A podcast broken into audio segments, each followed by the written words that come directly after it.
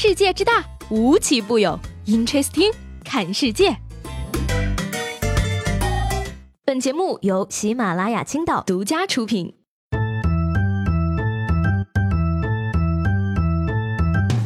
Hello，各位好，欢迎收听本期的 Interesting，我是西贝。又到了一个让人难过的周一了。说起来呢，每到这个工作日的时候啊，我的状态都是这样啊。早上起床的时候。好困啊，太难受了，今晚早点睡。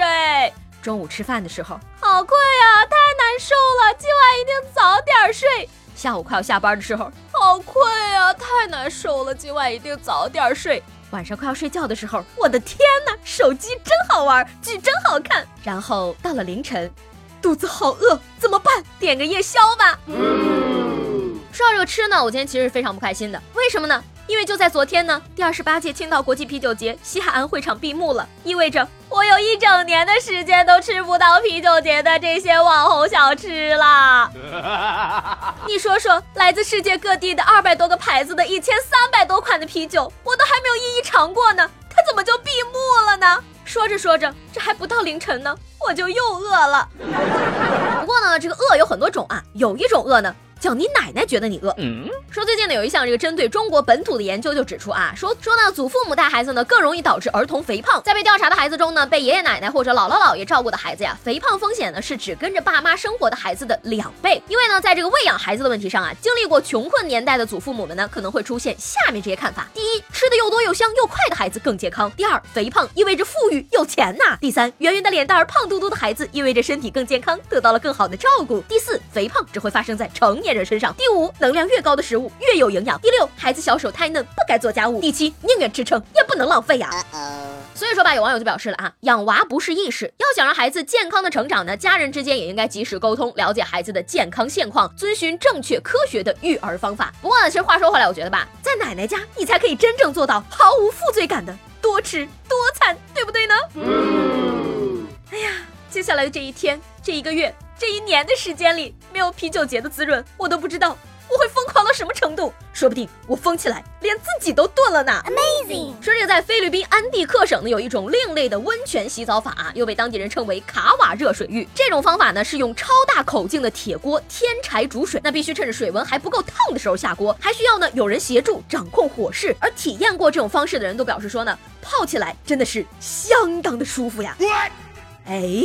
我怎么突然来了灵感呢？或许我们山东可以开发一个瑜伽嘛，就叫做大葱剪自己。我在这儿预言一下啊，明年的啤酒节最火的网红小吃一定就是它了。同样啊，这个四川也可以开发桑拿浴啊，火锅涮自己。广州人也可以向福建人安利这款健康的泡澡方式，不是？不过话说回来啊，火候好了回家吃饭，火候不好。全村人去你家吃饭，外国人这么少也是有原因的哈。说起来吧，虽然说最近这一段时间啊，只要我有空就往啤酒节跑，但是呢，在这漫长的三十八天的时间里，我却没有遇到一个让我心动的小哥哥，也没有人跟我表白过。白白浪费了我每次都要带去的日抛彩色隐形眼镜。不过吧，这个没有人给我表白呢，也不是什么坏事儿。说是呢，这个二十六岁的姚小姐，被同公司大她两岁的男同事表白了。但是呢，她觉得吧，双方都还不怎么了解，太唐突了，于是就委婉的拒绝了。但是呢，随后对方却在日常的交往中一改往日的热情，开始有意的躲避她，并且呢，仅仅一周之后，她就知道这个男的居然去撩了其他的妹子，这让姚小姐心里十分尴尬啊！难道感情就这样一文不值吗？说变就变了，简直就是渣男！不是我说姚小姐。不然呢？你还指望他为你出家吗？又不给进度条，拒绝了还不让喜欢别人啊？这就好比是吧啊？房产中介问你买不买房子，你说滚。过了两天呢，你听说这房子卖了，于是你拿起块石头就要去砸人家售楼处。这件事儿吧，作为一条单身狗的我，小小的脑袋里真是充满了大大的问号啊！请问到底要守贞多少年才能不是打猪蹄子？给个准信儿行吗？当然了，我们也看得出啊，姚小姐对感情呢是认真的，不过很显然这个男的却不是。姑娘认为呢缓一缓，男人认为你不谈，转头就去撩了别人。不过你换个角度考虑啊，一个追妹子失败了一周就换了个人追，一个拒绝了别人之后又觉得对方是渣男，就这个作的程度，你们俩是天造地设的一对儿啊！说起来呢，今年啊，我在啤酒节上呢见到了不少孩子的身影，什么卖个花呀、卖个草啊、卖个报纸啥的，一看呢就是利用放假时间出来坑人钱啊，不是勤工俭学的。说这八月十六号呢，在湖北的武汉呢，就有一对表兄弟在街头卖冰棍啊，据说呢一天可收入一百多块钱。那其中一个男孩呢，在接受这个媒体采访的时候表示呢，说要把赚来的钱呢用来给妈妈买面膜，因为妈妈雀斑太多了。小伙子，你确定你这样说妈妈会感动吗？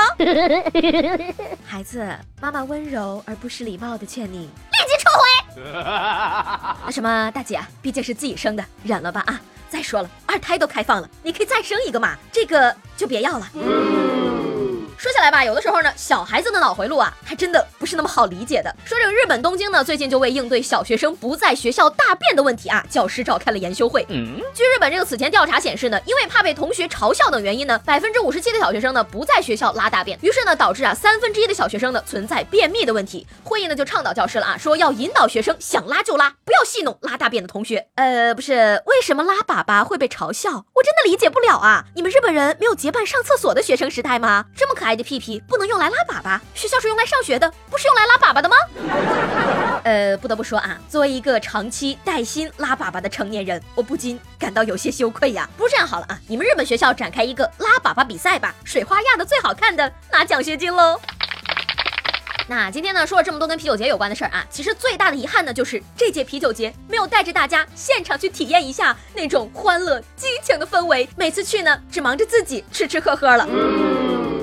过你们相信我啊，明年的啤酒节我一定要带大家感受一下那种狂欢的气氛。而且呢，说不定明年这个时候我就已经实现一夜暴富了。到时候把你们全都接来啤酒节，面基也不是不可想象的哟。